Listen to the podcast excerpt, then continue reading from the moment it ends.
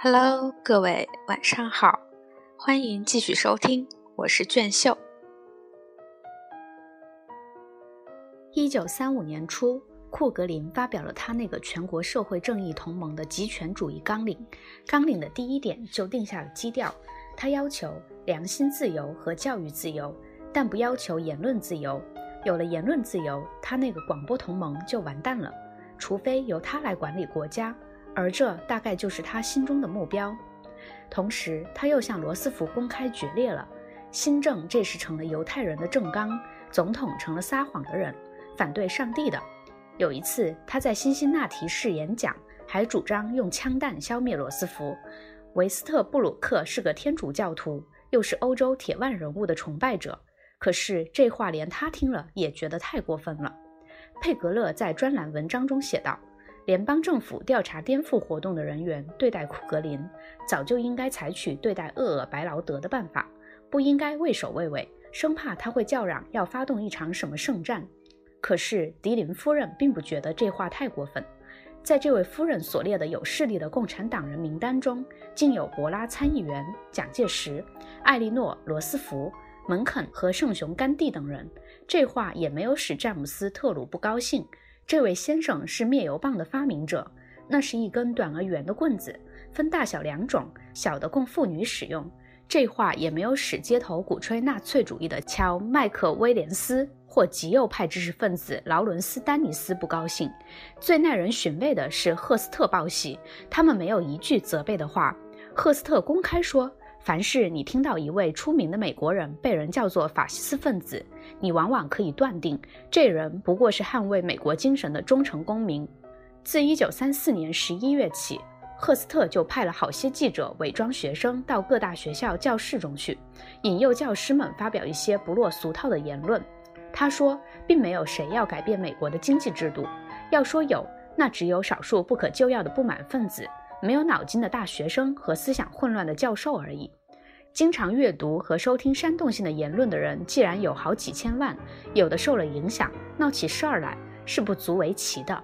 美国公民自由联盟指出，自1934年6月至1935年6月，严重侵犯公民自由的案件在种类上和数量上都多于世界大战以后的任何一年，而且他们这个记录还是不完整的，因为在路易斯安那州。一切宪法上的保证早已被取消了。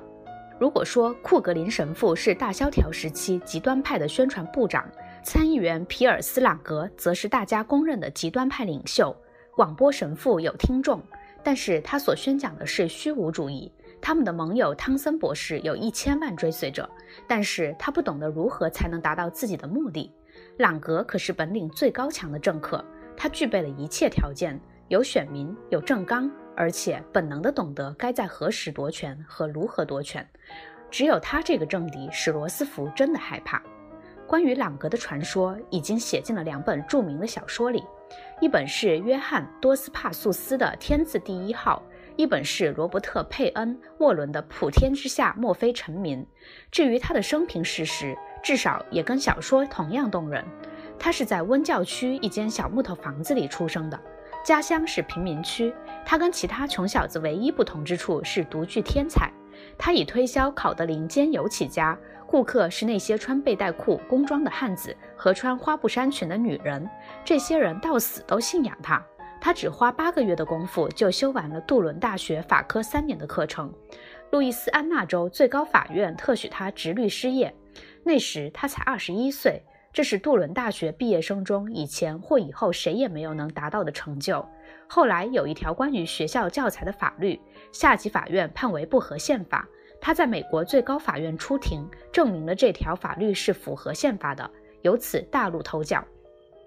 他提出他的论点，事前不用请教法律专家，也不用参考什么法律书，只用一页发言大纲，因此获得了首席法官威廉霍华德塔夫托的赞赏。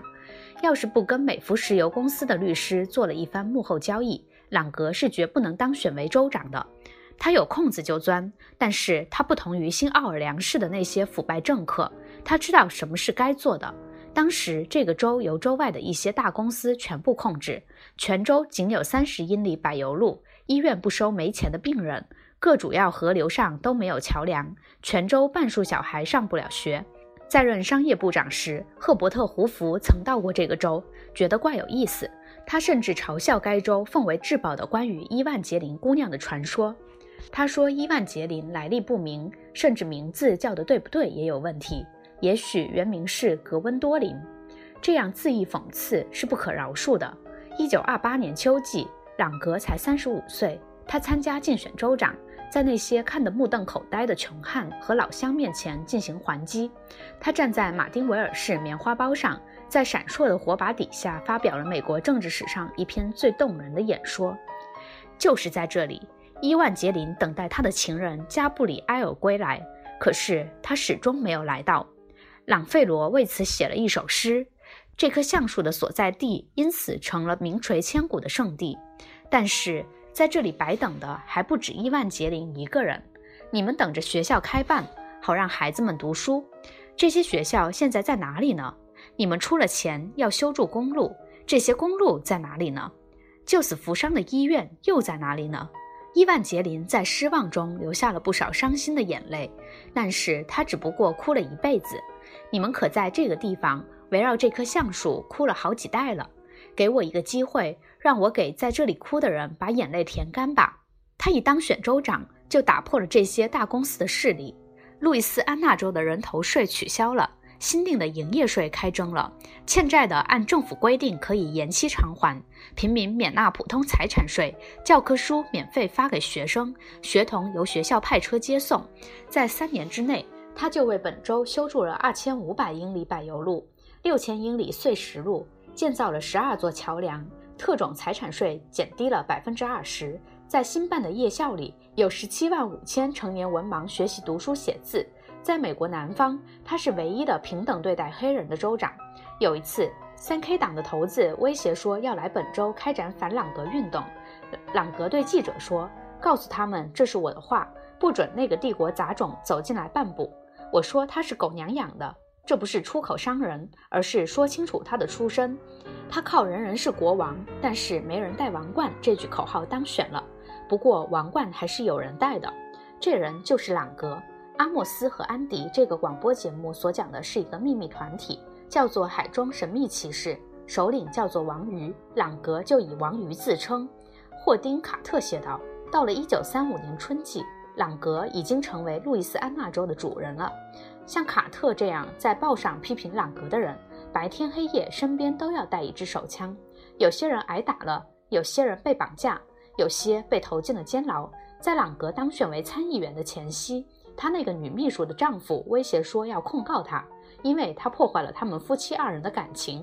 朗格派人把他带上飞机，在本州上空兜来兜去，等到投票完毕才准他降落。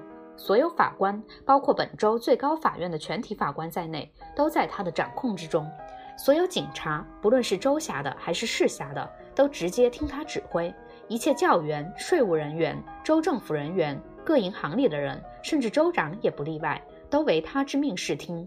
最后，那由他掌握的州议会连民主制度也取消了，是谁当选，应当担任什么职务，都由朗格决定，不是由选民。新奥尔良市民表示不满，他便召集民兵，亲自领队进城，俨如古代罗马的凯撒大将军。他说：“他跟反对派讲过道理，但是那个办法行不通，所以我现在使用炸药，谁挡住我的路，我就把他们炸掉。”一九三五年初，他所操纵的州议会在二十二分钟内高呼赞成，一口气通过了四十四项议案。这时，议会里还有几个老实人，其中有一个站起来说。我不能预见未来。昨天晚上我也没有看见月亮上有什么血迹，但是我能看见这个议事大厅的光洁地板上有一滩血。因为如果你们这样蛮干下去，就会跟那骑着白马的死神一块儿走。因为大家轰他，他只好住嘴。就是有人要流血，也不会是朗格，因为他周围都是带着左轮和轻机枪的卫士。他那些忠实党徒们还说。